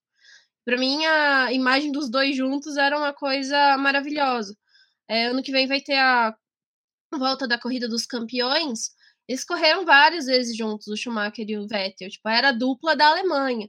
Ano que vem o Vettel vai correr com o Mick Schumacher, tipo, a segunda vez que os dois vão correr juntos. Então, tipo, o Mick é, falou que o pai dele, né, o que o, o pai dele foi pro Vettel, o Vettel tá saindo para ele, tipo, porque esse contato que ele tá tendo, sabe? E eu não consigo não, não gostar do Schumacher. E esse, esse documentário, quando ele veio, nossa, eu o trailer dele, assim, conseguiu me destruir de uma forma, porque é, era. Você tava vendo as imagens de novo do cara, sabe? Que você gosta, uhum. e por mais que você tenha sempre contato com as coisas que ele fez, tipo, era um documentário muito promissor, assim, tipo, nossa, vai contar. É, vai desmistificar esse herói que a gente tem, mas ainda assim vai mostrar o lado humano dele e a gente sabe que todo herói tem também o seu lado humano, o seu lado da família, e a gente quer ver isso. Pena que não teve muito disso, e acho que também é aquela coisa que a gente sempre, é, como fã, fica buscando uma resposta. A gente quer uma resposta para o que aconteceu com ele, a gente quer uma resposta desse acidente, tipo, e é meio que inaceitável, sabe? Tipo, todos esses anos que passou, parece que eles não passaram. Parece que ele ainda tá aí, sabe? Tipo, e ele faz tanta falta no automobilismo porque é um cara que hoje a gente vendo o filho dele correr, a gente fica se perguntando, tipo, e aí? Você, como seria se ele tivesse aqui? Tipo, que nem quando teve a entrega do capacete dele, mostrando, né, comparando os números dele com o do Lewis Hamilton. E aí, tipo, foi o Mickey que entregou, mas poderia ter sido o Mikael mesmo entregando, sabe? Então, uhum. essas imagens você sempre vai criar na cabeça de como poderia ser com ele. E é meio ruim porque, apesar da história do automobilismo a gente ter per perdido personagens tão importantes, tipo, que nem o Bruce McLaren, para quem é fã da McLaren, tipo, sempre vai ter aquela coisa de, putz, esse cara poderia ter ido mais longe, ele dá o nome de uma equipe que existe até hoje, sabe? Mas ele teve um fim. E o Schumacher a gente ainda Sim. não sabe quando vai ter esse fim. Sim. Ah, o, o, o Schumacher ele é tão lenda, tão lenda, tão lenda, que é muito fácil achar teorias da conspiração na internet falando que ele tá vivo. Uhum. Que ele tá, não, que ele não que ele esteja morto, né? Mas que ele está vivo fora do hospital e vivendo bem, e sei lá. Daqui a pouco vamos falar que ele está em alguma ilha, que alguém viu o Schumacher no mercado, sei lá. Né, é, é muito fácil achar essas coisas, porque é, é uma figura e eu senti, eu senti falta disso no documentário. Porque, justamente, para é, mim, é, é, eles tentaram montar uma peça publicitária, não um documentário. E aí falta essa, essa fidelidade que talvez um documentarista que fosse fazer o documentário fosse entregar. mas é, é, o Schumacher tá lá, não dá para negar, assim, né? No, no, documentário ele mostra o Schumacher, que é o que você falou, você revê cenas do Schumacher, é, mas eu queria que você, putz, podia ser, pega um, deve ter um cineasta cabuloso alemão que era fã de corrida e que o cara teve a ideia, falou, vou falar do Schumacher. E, sei lá, o cara vai na cidade do, do Schumacher de infância e vai na escola, olha, o Schumacher pichava essa parede aqui e começa a falar, sei lá. Bem, bem é, documentário mesmo. Até o próprio documentarista do filme, é, do documentário do Senna, né? Ele não era um cara que gostava de automobilismo, mas ele resolveu contar a história do Senna. E aí ele tentou fazer o, o melhor possível de retratar quem era esse personagem. Tanto que uma das cenas que a gente tem ali da, da Viviane Senna, né? Segurando o capacete do Senna quando ele falece, tipo, fazendo assim, com a cabeça, é a mesma cena do Homem de Ferro, sabe? Tipo, usaram uhum. aquela cena ali para poder fazer uma imagem do, do Homem de Ferro. Se você que tá assistindo aqui ou escutando não sabe, é, tipo, é uma coisa que, que quem ia imaginar, sabe? Que iam é, fazer realmente um, um, tributo, assim, dessa forma. Mas o documentário do Senna acho que consegue trazer toda a importância que ele teve pro, pro Brasil, pros brasileiros. Tipo, para mim que não acompanhou a, a, a era do Senna, né? Ele faleceu antes de eu nascer, mas com o documentário eu consegui entender, tipo, a dimensão que ele teve. E até me deu algumas respostas de coisas da minha vida, sabe? Tipo, de, de ter essa importância, porque quando eu era criança, a gente tinha um quadro do Ayrton Senna em casa. Era um quadro, um papelão, assim, tinha a foto dele. Eu tenho esse quadro até hoje. Eu fiz questão do meu pai deixar ele comigo, porque é uma memória que eu tenho muito da minha infância. E o, eu falo que quando eu era criança eu achava que o Senna era nosso parente, porque a imagem que eu tenho é quando você vai na casa de alguém que é da sua família, Demais. Tem foto sua, entendeu? Tem, tem foto sua ali. Então, por que, que a gente teria, tipo, uma foto de uma pessoa que não é da nossa família em casa? Tipo, ainda mais num espaço que era para todo mundo ver. Então, eu cresci com essa imagem do, do Senna sendo um, um parente. E um cara que, tipo, eu joguei jogo dele, sabe? Tipo, eu, eu tive toda essa construção por. Tinha, é... jogo, tinha jogo de kart do, do Ayrton Senna pra Mega Drive. Olha então, isso. Eu tive um jogo, eu tive os dois jogos, na verdade. Eu tive um que era do Nigel Mansell, que só depois que eu cresci que eu fui descobrir que esse jogo do Nigel Mansell, ele era o original, e o do Senna, tipo, ele tinha sido um jogo que eles pintaram, então, tipo, o carro não é o, é o mesmo formato do, do Nigel, mas onde era o Nigel, tipo, eles botaram a foto do Senna, botaram o nome uhum. do Senna, essas coisas. Então eu tive esses dois jogos. Quando eu era criança, eu não gostava do Nigel Mansell, eu tinha medo dele. Mas do Senna eu amava. E eu, eu, lembro, tipo, de fazer a temporada completa, de jogar com o meu pai, sabe? Tipo, então, para mim, é um, um personagem muito relevante. E esse documentário para mim é fantástico, porque conta, tipo, a importância do cara, tipo, para uma nação, a importância dos títulos dele, de vitórias que muita gente considera icônica, e o dia da morte dele, sabe? E o do Schumacher não tem isso. Não, não, não... Tem o comecinho ali, que é muito dedicado ao Senna, que mostra realmente essa passagem de bastão, tipo, do Senna pro Schumacher, porque encerrou a era Senna, começou uma era Schumacher ali. Sim. E tem muito do acidente do Senna, do quanto que isso mudou a Fórmula 1. Mas aí tem, tipo, a conquista do primeiro título do Schumacher. E aí depois, tipo, os outros seis foram simplesmente ignorado, sabe? Tipo, não parece que ele teve aqueles outros seis títulos, né? Então. O, o documentário do Schumacher, é, de verdade, assim, eu tenho muito essa impressão que o, a família do Schumacher falou: olha, a gente queria uma lembrança é, do Schumi e que outras pessoas também lembrassem dele como a gente lembra. E aí o cara fez um apanhado de imagens, os relatos que a gente fazia para falar com o documentário, pronto, temos um documentário sobre Schumacher. Não é, é para mim é algo muito mais para agradar a família do que para agradar os fãs. O uhum. do Senna, é, é, por mais que tenha ali ainda é, a família do Senna tente né, colocar a mão no documentário e tudo mais, para mim já é o contrário. É um documentário muito mais que é feito para os fãs, para mostrar o que, que é a figura do Ayrton Senna, do que o contrário. E, pô, você falando do Senna, eu vejo. No dia que o Ayrton Senna morreu, Eu chorei como se um parente meu tivesse morrido. Eu chorei como se um parente meu tivesse morrido. Eu chorei como se não houvesse amanhã. Eu morava, em Inter... eu morava no Guaembu, que é um bairro do lado do Interlagos. Nossa. Eu, eu ouvia o barulho dos carros de Fórmula 1 da minha casa. Caramba. Na corrida. Então, é, era absurdo. Era absurdo. Eu acordava todos os dias para assistir Fórmula 1, todos os finais de semana que tinham corrida. Né? E assistia desde os dos, dos treinos, as provas, o, o, as classificatórias da sexta no sábado, para assistir a corrida no domingo. E era isso, era Ayrton Senna, de ter os, o bonezinho azul do Ayrton Senna. E isso era muito louco, até isso era da hora, porque o boné era feio pra caramba. E, e é de um banco, né?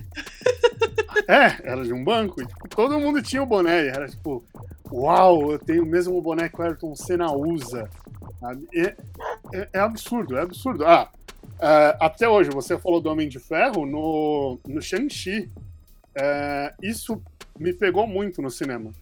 Porque no Shang-Chi, na, na, no dublado e na, na legenda, tem uma cena que é a cena que tem até no trailer, que eles estão andando num.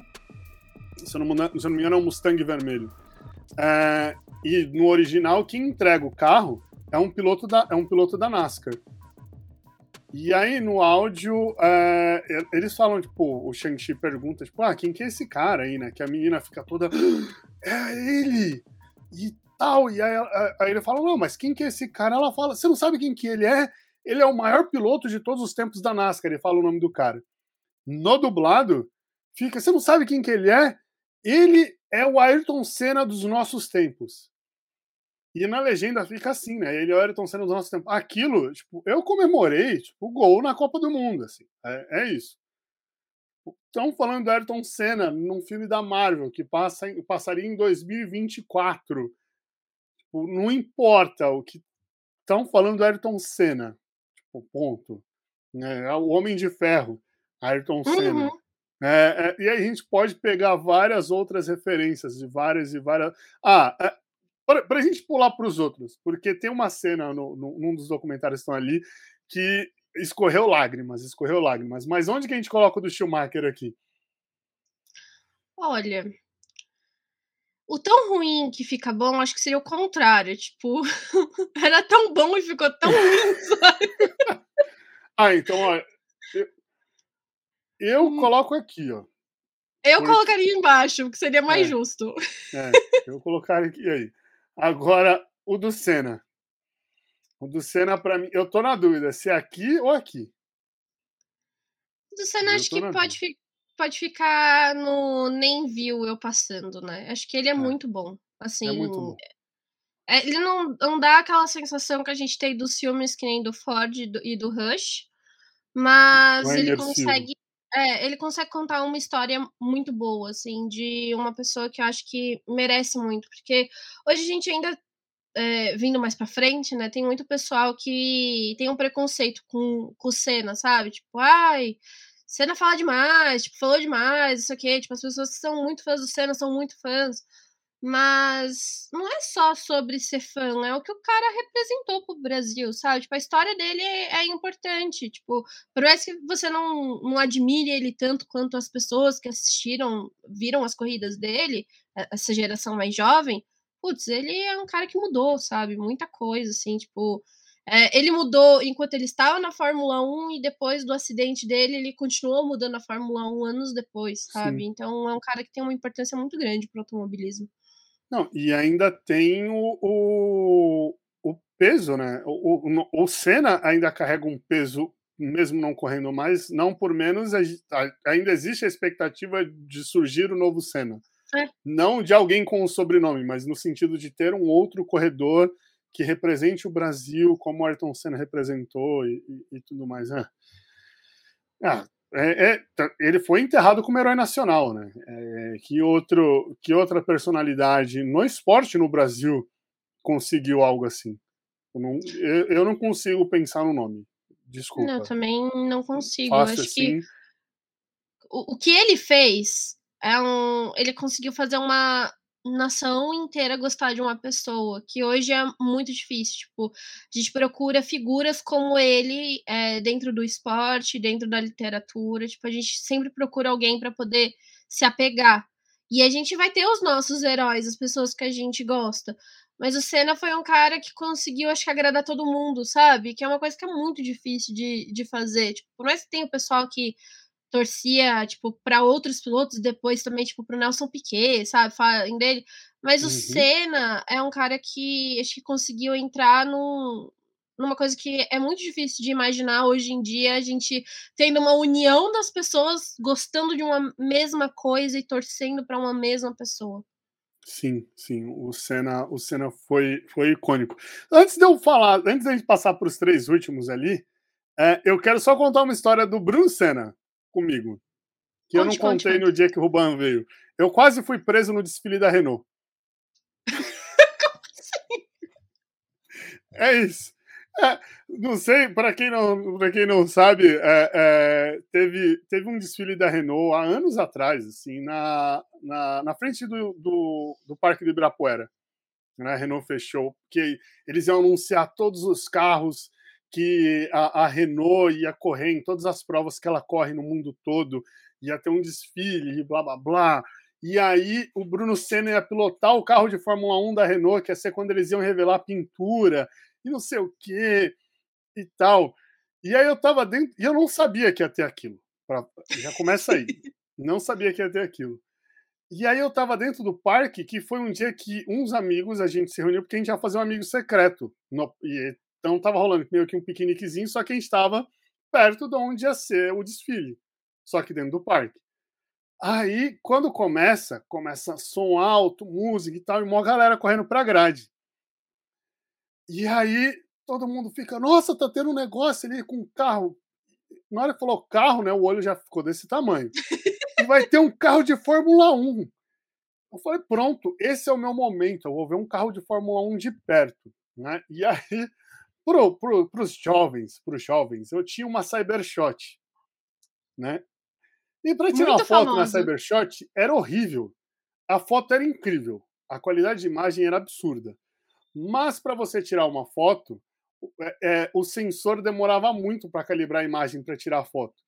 Então eu não conseguia tirar foto do carro. O tempo de eu apertar o botão, o carro passava. É um carro de Fórmula 1. Né? Então uhum. era isso. E aí eu tive a brilhante ideia de falar: vou filmar. Só que ainda assim eu tava, tipo, onde eu tava, a parte para dentro do parque era onde os carros ficavam estacionados. Então o carro que não estava desfilando estava coberto com vários seguranças e blá blá blá. Aí o que que eu pensei? Vou subir ali. Isso. Nessa eu saio correndo, subo na grade e subo em cima de uma casinha que era a casa que estavam que meio que os estrategistas falando, olha, você vai fazer essa corrida, você vai fazer a volta ali, não sei aonde, blá blá blá. Nessa que eu subo, eu gravo o carro da Renault passando e eu sou abordado por um policial. até, eu pro, até eu provar pro cara que eu só queria gravar o carro porque eu não conseguia tirar uma foto. Pô. Né? Eu quase fui preso nesse dia. E aí, isso era o pior, né? Porque era, tipo, era um baita no evento, tipo, tinha exército com armas para proteger os carros, sabe? Então, eu podia ter tomado um tiro no negócio, assim. mas não, eu quase fui preso. Mas eu tenho, depois eu te mando, Debs, eu tenho o vídeo do carro do carro da Renault passando assim. Eu consegui o vídeo. É isso. Pronto, então, valeu a pena. Quase foi preso, mas valeu, valeu a pena. Valeu a pena. Mas, não, e no vídeo, e no vídeo tá assim, ó, eu tô aqui, ó, gravando, né? E, tipo, eu, o vídeo tem, tipo, 4 segundos, 3 segundos. Né, porque eu gravo o carro passando na minha frente. Porque eu não conseguia tirar foto do carro passando. Então eu gravo o carro passando, e aí alguém puxa a minha perna e eu nem desliguei a câmera, eu só faço assim. e aí mostra o policial e eu desligo, eu desligo a câmera. É isso. Esse é o vídeo, no dia que eu quase fui preso para gravar o carro da Renault. Ai, gente. Imagina, Isso é muito bom. Imagina se fosse o Lewis Hamilton. Eu, meu Deus do céu. Se só para ver o carro da Renault com o Bruce eu quase fui preso porque eu subi em cima do negócio, eu tinha pulado para lá. Eu ia ser atropelado pelo carro da Fórmula 1 só para o Lewis Hamilton descer do carro e vir falar comigo. Sei lá. Olha que homem. Dá até calor aqui. É, mas, mas, isso aí é, é, válido, isso é válido. Na, na oportunidade que você tiver, abraça, entendeu? Independente das consequências. Fácil. Fácil. Mas, ó. essa história, Vamos aqui. Eu sei que você vai querer deixar o Heroes pro final. Porque você já falou dele. Eu sei não, eu imagino que seja. É isso? Uhum, é isso. Então, vamos aqui é, do Weekend of a Champion. E aí depois a gente vai pro, pro outro, que é um que eu quero falar, porque esse. Nossa, eu, eu quase chorei numa cena ali. E é uma cena muito besta, mas eu quase chorei. Mas Weekend of a Champion é esse bonitinho aqui, ó. Que eu, eu vou deixar aqui, mas só, não, não que tá aí, tá? É só para ficar na parte de cima da tela ali para ficar mais Justifique a sua resposta, né? É, é isso. É, esses três documentários que ficaram para o final, uh, de qualquer maneira, os três, para mim, eles são mega imersivos. Sim. São mega imersivos. Uh, e aí, o, o One, uh, e eu sempre esqueço o nome inteiro do documentário, porque o nome é grande. É One Life, of, a, of on, Life on the Limit, que é o que, eu, que é o outro ali. Tem o Heroes. Esses são é, o Life on, on the Limit. Ele é mais linha do tempo, né? Então ele pega um, um período gigante, ele vai evoluindo assim a história da Fórmula 1. Eu acho isso bem legal. E o Heroes é o Heroes. É isso. Tem, tipo, tem, um, tem um Schumacher grandão no Heroes ali. Enfim, você mesmo já falou que tem cena. E você já deu um spoiler do que você vai falar ali. E, então, vou deixar, vou deixar ele ali. Mas o Weekend of a Champion talvez seja o, o, o, o de menor tempo, é, menor recorte né, de, de história, uhum. mas ele não perde o peso por isso. Talvez uhum. ele mostre mais, ele implica mais no que é hoje por conta desse período de tempo. É meio que a gente não consegue entender a Fórmula 1 hoje sem entender esse período que mostra ali, né? Isso é, é muito legal em Weekend of a Champion. E aí dá para você dá para assistir os três que ficaram aqui. Para você que tá aí, dá para assistir os três e você ficar tipo, caramba, agora eu entendo o que que é esse amor por, por, por borracha queimada no, no automobilismo. Porque é isso. Debs, fala, mulher. Porque eu sei que você quer falar de Weekend of eh, Champion. Eu sei que você quer falar. Bom, primeiramente, gente, eu vou deixar aqui o meu agradecimento é, gravado para o, o Silver. Sério, gente, é, quando ele me fez esse convite, eu já tinha assistido algumas é, produções que a gente colocou aqui na lista, mas esses últimos eu não tinha assistido. Alguns eu tinha conhecimento, mas outros eu não, não tinha assistido. E o Weekend of a Champion foi um que, cara, eu, eu tô, assim, tipo, eu, eu te agradeço muito por você ter, ter falado sobre ele para eu poder assistir. E ao mesmo tempo, eu tenho muita raiva de não ter assistido ele ainda, sabe? Tipo, de ter esperado todo esse tempo para poder ver porque eu fiquei encantada. É... Jack Stewart é um personagem que eu queria muito que tivesse um documentário.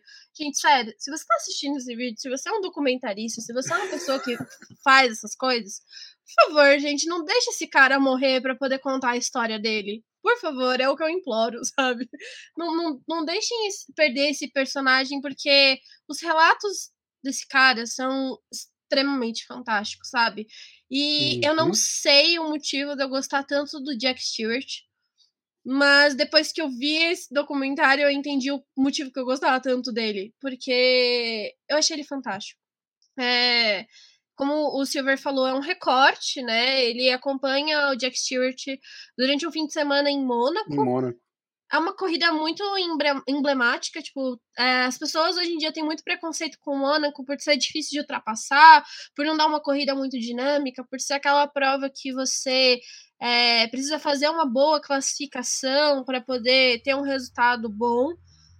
Mas Mônaco é uma parte muito grande do automobilismo, sabe? Tipo, tá ali desde as primeiras corridas que a gente teve, Mônaco faz é, parte. É uma corrida muito importante para os empresários, para o pessoal ter contato com a Fórmula 1. É uma prova de glamour, e isso a gente consegue ver.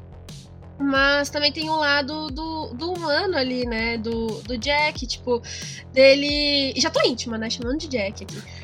BFF, o, cara, o, ca, o, cara nem é Sir, né? Tipo, já tem um para mais. Tamo aí, Jack. Se quiser ser um amigo, a gente troca um WhatsApp, entendeu? Hum. Mas eu achei muito fantástico, tipo, acompanhar um piloto durante um fim de semana é o do ano que ele é, se torna bi, então é muito grande, tipo, também esse, esse, marco, né? De você conseguir um segundo título. Mas para mim, acho que a coisa mais fantástica é ele explicando a volta em Mônaco. Tipo, como que é você fazer uma volta em Mônaco, o quanto arriscado é, se você perde o carro de tal forma, você vai bater no muro. E ele analisando a volta dos outros pilotos. E, tipo, um negócio que ele fala, que também tá no Ford vs Ferrari, que é quando Ken Miles fala, né? Tipo, quando você atinge uma certa velocidade do carro, tudo começa a passar lentamente por você, então você consegue identificar pontos na pista. E é o que o Jack Stewart fala, tipo, um piloto mesmo ali com um relato de piloto te falando isso. É fantástico, sabe?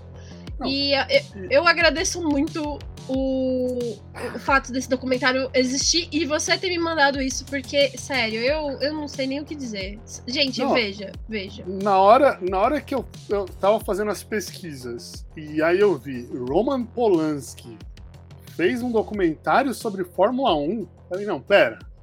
Calma. não tem como esse negócio ser ruim. E é incrível, porque é, o Jack Stewart, nos relatos do Jack Stewart, o Jack Stewart é amigo do Roman Polanski. E aí ele tava lá. É, os dois, está... lógico, o Jack Stewart estava lá porque ele correu, mas o Roman Polanski também estava lá porque ele foi acompanhar um amigo dele. E os relatos do Jack Stewart uh, são todos uh, sinceros, ele está muito à vontade, porque é isso, é tipo, um grande amigo do cara resolveu, meu, eu vou fazer um documentário sobre você esse seu ano maravilhoso. É isso. Então é tipo muito conversa entre amigos. É, você se sente à vontade, você sente que ele está à vontade, você entende que ele está sendo completamente sincero. É, é isso. Não tem, não tem o que falar. É Roman Polanski e Jack Stewart. É, é isso. Ó, eu, eu sei. Ó, eu, eu clicando na, na tela errada aqui. É, eu sei onde você vai querer colocar. Então eu já vou tomar liberdade aqui, ó, porque para mim esse está aqui, ó. Sim, esse tá aí, sem então, dúvidas. Então, é, é, isso mesmo, dá para sentir o cheiro da borracha. É, ver o Jack Stewart falando sobre a corrida, ver o retrato, ver o, o trabalho do Roman Polanski ali, é, você tá lá. É e isso. só uma coisa que eu fiquei é, espantada, porque assim, você vê foto de Mônaco dessa época, né? É, você vê foto do automobilismo dessa época, é uma coisa muito surreal. Mas esse documentário, gente, mostrando os fotógrafos, tipo, o carro passando quase na perna do fotógrafo, sabe? Os caras, se um carro bate em você, você não tem como fugir. E em Mônaco, acho que é tão insano isso, porque além de é, a, a pista ser tão curta, né? Assim, tipo, tá tudo muito próximo pessoal tava grudado na pista. E eu tava falando com o Rubens isso. Falei, gente, como é que não morreu mais gente, entendeu? Tipo, não teve mais uhum. acidentes. Porque o carro parava no meio da pista e a corrida acontecendo do outro lado, o mecânico debruçado no chão. Tipo, não é. é vou só dar mais uma dica para o pessoal, mas tem um, um outro filme que é o Grand Prix, que é de 1966. Ele é um filme ficcional, assim, mas mesmo é, sendo uma história de romance praticamente, ele tem pilotos da época, tipo Graham Hill, aparece ali de fundinho. É, no filme ele é acreditado como um outro nome de personagem, mas o Graham tá lá, tá o Bruce McLaren, tipo, é fantástico também. É um filme muito grande, tem três horas, mas eles conseguiram aproveitar algumas, é, algumas imagens que tem desse filme foram de corridas mesmo que os pilotos fizeram, e outras foram gravadas para poder fazer a, essa narrativa. É um filme também que ganhou Oscar e ele tem umas sobreposições, assim, um negócio muito legal. É bem artístico, assim, um filme bem interessante. Eu, eu, eu, não, eu não assisti. Quando eu fiz as pesquisas, ele tá, eu achei, mas eu não assisti. Eu não assisti.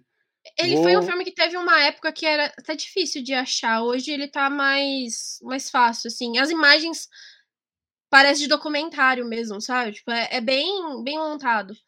E ele também dá essa sensação, porque ele também é filmado em Mônaco. Tipo, tem uma parte ali que é, passa por Mônaco, tem outras pistas também da época, que é bem sensacional, porque você tem uma outra dimensão de outras pistas, tipo Silverstone, tipo, é bem interessante.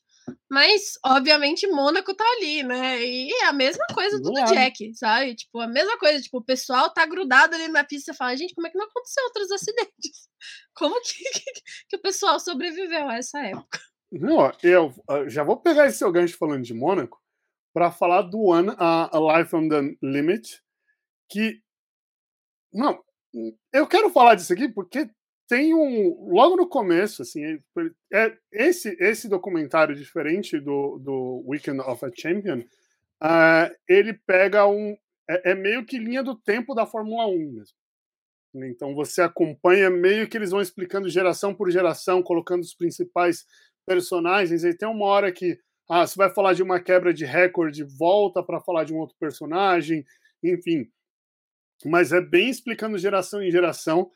Mas aqui, quando eles falam do Senna é, e vão falar de Mônaco, tem. Eu, eu, se não for uma volta inteira, deve ser quase uma volta. A câmera do Senna. Fantástico, né? Que absurdo. Que absurdo. É maravilhoso aquilo. A, o, o, a pessoa, eu não sei quem foi na edição desse filme que falou: vamos colocar essa, essa imagem aqui, que vai ser incrível. E é incrível. Você, a câmera, a câmera, ela fica um pouquinho atrás do capacete, assim, né, do lado aqui, assim, sei lá. É, não é no capacete, né? Então, porque dá para ver a cabeça mexendo. E aí pega o retrovisor. É, e você tá no carro com ele fazendo todas as curvas, com ele fazendo tudo. A, a, acaba quando ele pega o túnel do, de, em Mônaco e o tempo todo eu tava tipo, ele vai bater. Ele vai, agora ele vai bater. Não, não é agora, é agora. Tinha umas horas que ele ia assim que eu falava, meu, mas ele tá virando pro lado errado.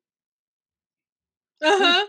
É, é, muito absurdo. É muito absurdo. Eu só tinha, só tinha visto Uh, geralmente a gente tem só as visões de cima, não sei a visão do carro é quando tem algum acidente ou vai mostrar alguma ultrapassagem. Então é só aquele momento da ultrapassagem. Se você tem a volta inteira. E sem falar que ele estava liderando a volta, então tipo, ele estava correndo sozinho ali. E pisando fundíssimo, como se não houvesse amanhã. Parece que ele está apertado para ir para o banheiro, sei lá. É, é, meu Deus, é, é Melhor é definição. Eu senti o cheiro da borracha o ventinho batendo no meu rosto. Eu fiquei com medo de eu bater a cabeça no, no, nas paredes de Mônaco. Fiquei, fiquei, fiquei. Na hora que ele fazia as curvas, o capacete fazia assim, eu fazia junto. Eu nem sei. Não, não. Só por aquele corte ali. Para mim já tá lá no verdinho. Não sei o que você quer falar, não, mas meu Deus do céu, mulher.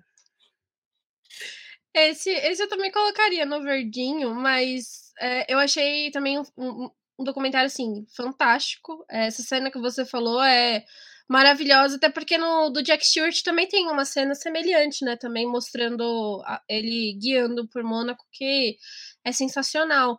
E eu colocaria ele ali, porque quando a gente tava assistindo eu e o Rubens, ele falou uma coisa que tinha poucos dias que ele tinha me falado. E aí a gente assistindo o documentário, ele falou: olha, aquilo que eu falei, realmente.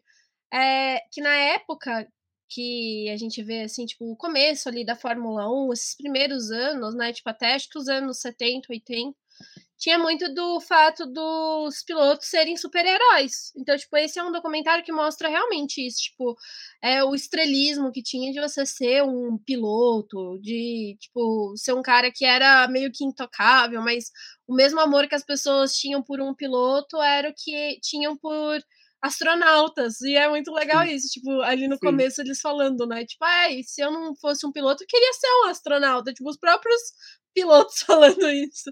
E é sensacional. Então, é, isso que o Rumi tinha me falado, e eu acho que eu nem tinha me dado conta, eu acho que eu fui me dar conta mais esse ano.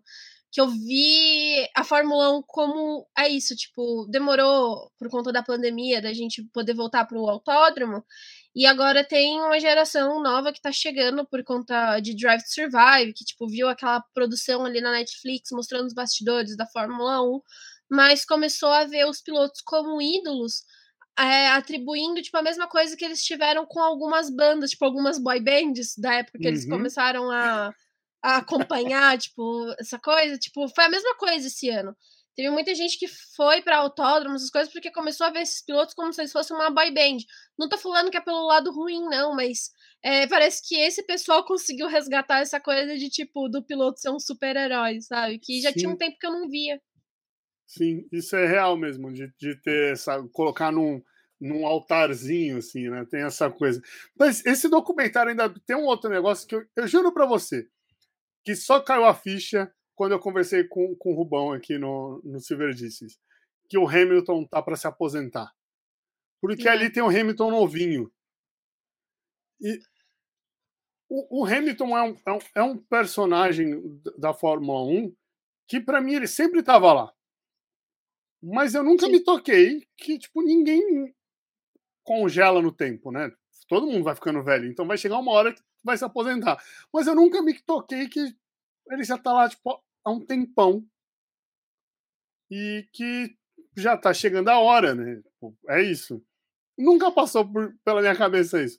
E aí, nesse documentário, tem tipo o Hamilton nos primeiros anos ali dando entrevista.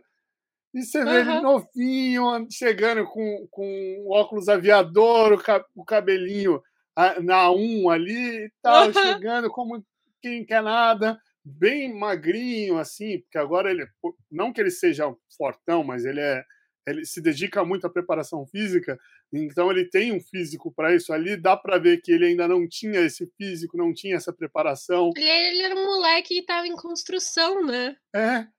Que na hora que eu vi, eu falei, meu Deus, mas é verdade. Ele tá ficando velho. Eu... na hora que eu vi eu tô nesse choque. Eu tava conversando com o Rubens sobre isso esses dias, porque essa mesma coisa que você tá tendo com, com o Lewis, eu tô tendo com o Vettel, né? Porque o, o Vettel é a mesma coisa. Comecei a acompanhar o Vettel em 2009, e aí, tipo, ele veio naquela coisa de, tipo, quatro títulos mundiais, e eu fiquei, tipo, gente, o que que tá acontecendo? Calma aí, tipo, tô assistindo Fórmula 1 agora, e o cara que eu admiro, quatro títulos. Aí depois veio os perrengues, né, e tudo. E aí, agora ele já meio que falou também, tipo, ah, tá chegando a hora que eu vou me aposentar, tá, galera? E, e vai ser porque eu quero, não porque a, a Ferrari tava querendo me obrigar a me aposentar, entendeu? E eu tava falando pro Rubens, nossa, gente, eu vou perder os dois pilotos que eu acompanhei, tipo, saindo praticamente de mãos dadas da Fórmula 1. Eu uhum. não consigo aceitar. E é uma coisa que o Rubens tava falando, né? Tipo, nossa, quantos ídolos que eu já perdi acompanhando Fórmula 1 por todo esse tempo. Já vi muita gente se aposentar. Eu tô na, na mesma coisa que você, tipo, não consigo aceitar. Porque nesse documentário também tem imagens do Vettel novinho, novinho, com espinha no rosto, gente. É, é um negócio que a gente, a gente não tá. É, é, real isso. Ninguém tá pronto. Quando você vê um ídolo falando, vou me aposentar. Ninguém tá pronto. Pô, aí, e você para e pensa, tipo, caramba, eu tô vendo essa pessoa tipo, há tanto tempo assim. Ninguém tá pronto. Eu, eu não tá. Até o Rubão, até o Rubão participar do Silverdices, eu não tinha passado, juro, não, não tinha passado pela minha cabeça que o Hamilton está mais perto de se aposentar do que de quando ele, lógico, de quando ele começou a correr. Mas. Tô, tô, não, é, pra, pra, mim é um negócio muito doido também. Tipo, o Rubens estava falando isso e eu também comecei a me tocar, porque eu acho que caiu a minha ficha com relação a isso. Foi ano passado com o Vettel. Tipo, em 2020, por causa da pandemia, teve todo aquele negócio da Ferrari de, tipo, ver se que ele ia sair da Ferrari, tava toda aquela questão de, tipo, será que ele vai continuar na Fórmula 1? Ano passado, é, eu tive um baque disso do Vettel, que primeiro que não ia ter corrida no Brasil, né? Tipo, tinham cancelado. Não ia ter como ter prova aqui. Estavam fazendo as corridas na Europa. E eu fiquei tão chateada que eu falei, gente, eu não vou poder ver o Vettel correr uma última vez. Tipo, eu não vou poder me despedir de ver ele na pista. Tipo, um cara que eu admiro há tanto tempo, que me fez gostar muito mais desse esporte e eu não vou conseguir me despedir dele. Aí ele conseguiu a vaga na Aston Martin, eu fiquei até um pouco mais feliz, porque sabia que ia ter. é, né? tipo, não, vai, vou ter a oportunidade. Tipo, ninguém tá aposentando ele ainda, sabe? Tipo, ele vai tomar essa, deci essa decisão, né? De quando parar. E aí, foi uma das coisas que eu tava até conversando com umas amigas minhas, que o Vettel, ele parece muito mais velho, assim, tipo, é, a forma física mesmo dele. Tipo, ele já tá meio tiozão, sabe? Tipo, os pilotos antigos é o Vettel. Mas o, o Lewis, para mim, ele é um piloto muito novo ainda, sabe? E o Lewis é mais velho que o Vettel, né? E aí eu fico tipo, gente, mas como assim vocês vão parar? Não, vocês têm que correr mais uns 10 anos, entendeu? Não tá na hora de vocês pararem. Os pilotos antigamente corriam até ficar mais velhinhos, então vocês Sim, podem por favor, aí. continue. Continue. É isso. Quero, queremos, queremos, queremos. Debs, ó, vou fazer esse que é o último, eu vou fazer o contrário. Já me fala onde você quer colocar ele. Um primeiro. Então tá aqui. Não achava que fosse diferente, tá? é isso. Ó, segura aí, segura aí, mulher, segura aí. Porque, ó, só para passar para quem tá ouvindo a gente. Então ficou aqui. É, o, o ranking tem cinco posições em último aqui, né? O quebrou a transmissão. Ficou o Velozes e Furiosos fazendo ali, só fazendo o papel dele de todos os filmes nesse sentido. E o documentário do Schumacher, o tão ruim que fica bom, que seria a quarta posição, ficou o Driven ou Driving, que é o filme do Stallone, que é tão ruim, tão ruim, tão ruim que fica bom, e aí você fala, ah, eu tô assistindo, e já era. Aí, no meio da tabela aqui, na meiuca, que eu escolhi o pneu errado, é o Carros, porque é isso, porque o Relâmpago McQueen faz você dividir o seu amor ali, né, o carinho. Aí, em segundo aqui, né, que é a segunda prateleira, que é Nem Viu Passando, que é isso, que é aquele que veio que veio, aí conquistou seu coração. Carros 2, Carros 3, Meu Amigo Enzo e o documentário do Senna. Aí, no topo da tabela, que esses aqui são filmes que realmente a imersão é gigante, que dá para você sentir o cheiro da borracha, ficou aqui, ó. Dá para sentir o. Oh, dá para sentir. Eu repeti o nome da, da categoria. Ficou o Rush, Ford versus Ferrari, Weekend of a Champion e One, Life on the Limit, que são dois documentários, e Heroes, que é o terceiro documentário, que é o último filme que está aqui na nossa lista. Que aí, esse, para Debs falar, para você que está ouvindo, você só vai ouvir, né? Mas para Debs falar desse, eu vou até colocar a Debs na câmera do Brilha Muito. Porque mulher, Heroes. O documento. Já começa que o nome do documentário é Heróis. Pronto. É, acabou aí. O pôster tem a silhueta gigante do Schumacher. Você já falou que fala do Senna. Tem vários outros personagens. Cita até uma piloto é, de, um, de uma outra categoria de corridas, que é a única mulher que ganhou a WCR esse é o seu momento de brilhar, mulher. Você pode falar o que você quiser de Heroes. É isso. Olha, vou, vou fazer a minha defesa aqui pela escolha do primeiro lugar ali para ele, porque é, é um documentário muito bem feito. Eles pegam ali o Felipe Massa, o Mika Hakkinen, dois pilotos de Fórmula 1, é, extremamente importantes para a história do automobilismo. Personagens, é, o Mika ele tá no documentário do Schumacher, mas o Felipe Massa faltou muito nessa produção do Schumacher, tipo, excluíram os brasileiros que correram com ele é, de forma muito injusta. Então, acho que o Heroes vem para poder mostrar isso, sabe? Tipo, de dar oportunidade também pro Felipe Massa contar a história dele. E é uma coisa que eu não tinha tido dimensão, mas só depois que eu assisti eu entendi que o Felipe Massa foi aquela passagem de bastão, tipo, também do Schumacher para ele, né? A gente vê muito do Schumacher pro Lewis Hamilton, mas também teve pro, pro Massa, né? O Massa teve aquela oportunidade de brilhar ali na Ferrari, tipo, de ser o cara importante. O cara quase ganhou um título, sabe? E muita gente desmerece o Felipe por conta disso, mas não, não tem como, sabe? E aí também é, é um documentário que eu achei muito bem feito porque conta as histórias deles ali no começo das suas carreiras e aí vai passando por momentos de dificuldade, mas momentos também de tipo de esplendor e vai rumando ali para aquele final que a gente chega é, realmente no Schumacher, né, na história do, do Schumacher. Mas como você falou, tem a história da Michelle Moulton que é extremamente importante para o automobilismo, não só para a parte de rally, por ter sido tipo a única mulher que conquistou uma vitória num, num campeonato tão importante de rally, mas também pela história que ela tem com o automobilismo. Ela é uma Sim. mulher que cuida da comissão de mulheres na, na FIA, sabe? Que ela vai trazer uns projetos e vai também mostrando tipo, a importância de a gente tratar as mulheres no automobilismo e inserir elas cada vez mais no automobilismo. mereceu muito. O Tom Christensen, eu não tenho tanta ligação assim com a parte da, das 24 horas de Le Mans, apesar de gostar, não é uma coisa que eu acompanho tão a fundo. Tipo, eu sei de algumas coisas, mas não é o cara que eu entendia muito. E eu gostei muito de ver as histórias dele, principalmente da base. Tipo, que o, o Christensen, ele tem um relato que é o relato que a gente vê hoje em dia. Que não mudou nada da época dele para hoje. O cara é, queria correr na Fórmula 1, queria ter essa oportunidade de crescer no automobilismo, teve que ir para uma categoria asiática para poder, tipo, ser notado pelo automobilismo, e aí só assim, tipo, ele foi correr nas 24 horas de Le Mans, tem nove vitórias também, tipo, gente, 24 horas de Le Mans não é para poucos não, sabe? É, quer dizer, é para poucos, né, na verdade, porque é uma prova que é de resistência, que você tem que saber trabalhar em equipe, tipo, e é muito legal esse relato dele. Mas ele também falando que, tipo, conhecia o Mika Hackney de criança, sabe? Não era coisa de, Não, e, quando e falando, reuniram eles ali. E falando da 24 horas de Le Mans, é prova de resistência e não só do piloto, né? É de todos os envolvidos. Da, da, da, desde a da galera que vai apertar o parafuso do pneu ou fazer qualquer troca, qualquer manutenção do carro durante a prova e do carro.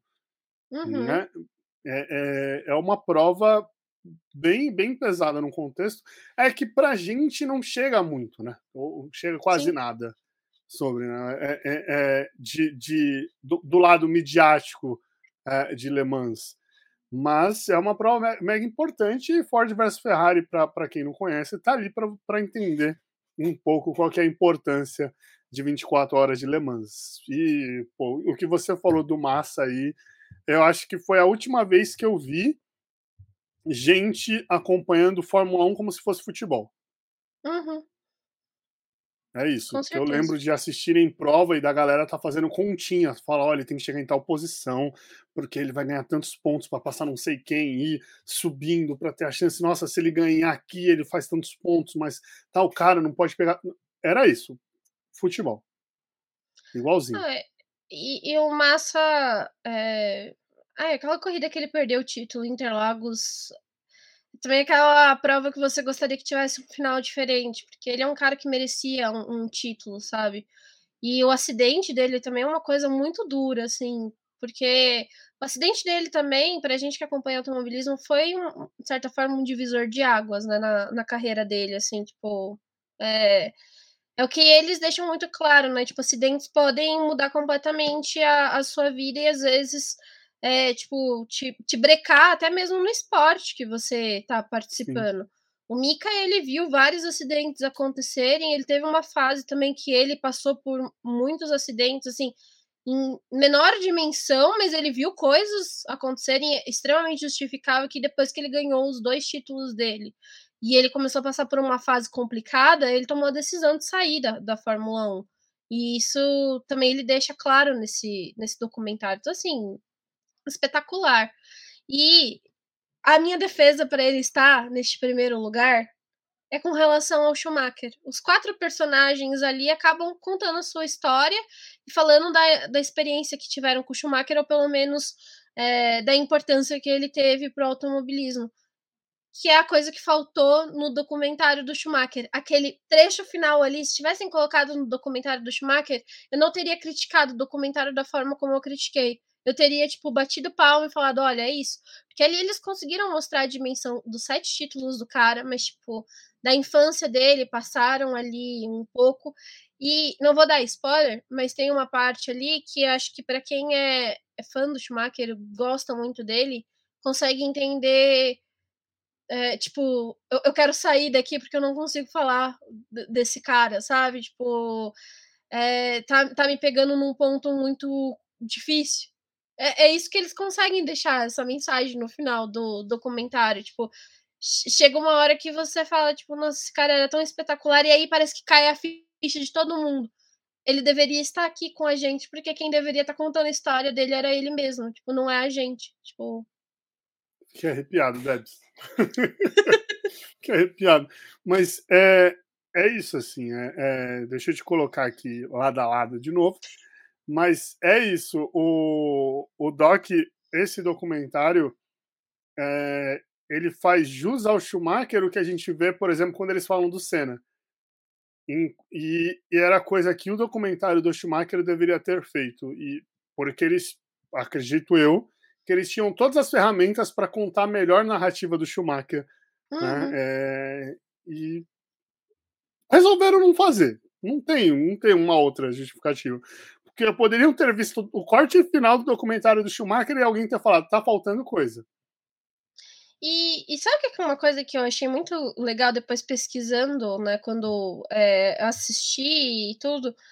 O cara que fez esse documentário para Motorsport, né, o Heroes, é o mesmo que fez o do Senna. Tipo, olha a história que o cara conseguiu contar juntou personagens muito legais para poder falar de uma parte do automobilismo que ele conseguiu mostrar várias vertentes ali do automobilismo. Nunca vão conseguir mostrar tudo, senão faria um documentário de, sei lá, né, vários dias. Sim. Mas o cara conseguiu reunir quatro personagens que quando você começa a assistir, você fala, putz, o Mika Hakkinen e o Massa, ok, tipo, eles estarem aqui, né, faz sentido os dois juntos. Mas e a Michelle e o Tom, e aí depois eles conseguem amarrar tudo na história do Schumacher. Gente, eu achei sensacional. Sério, aquele ali, acho que se estivesse numa sala de cinema, eu teria levantado e batido palmas, sabe? Porque. É, é lindo. É, a, a, montagem, a construção da, das linhas do tempo para a narrativa, as justificativas de cena, de sequência de fala são.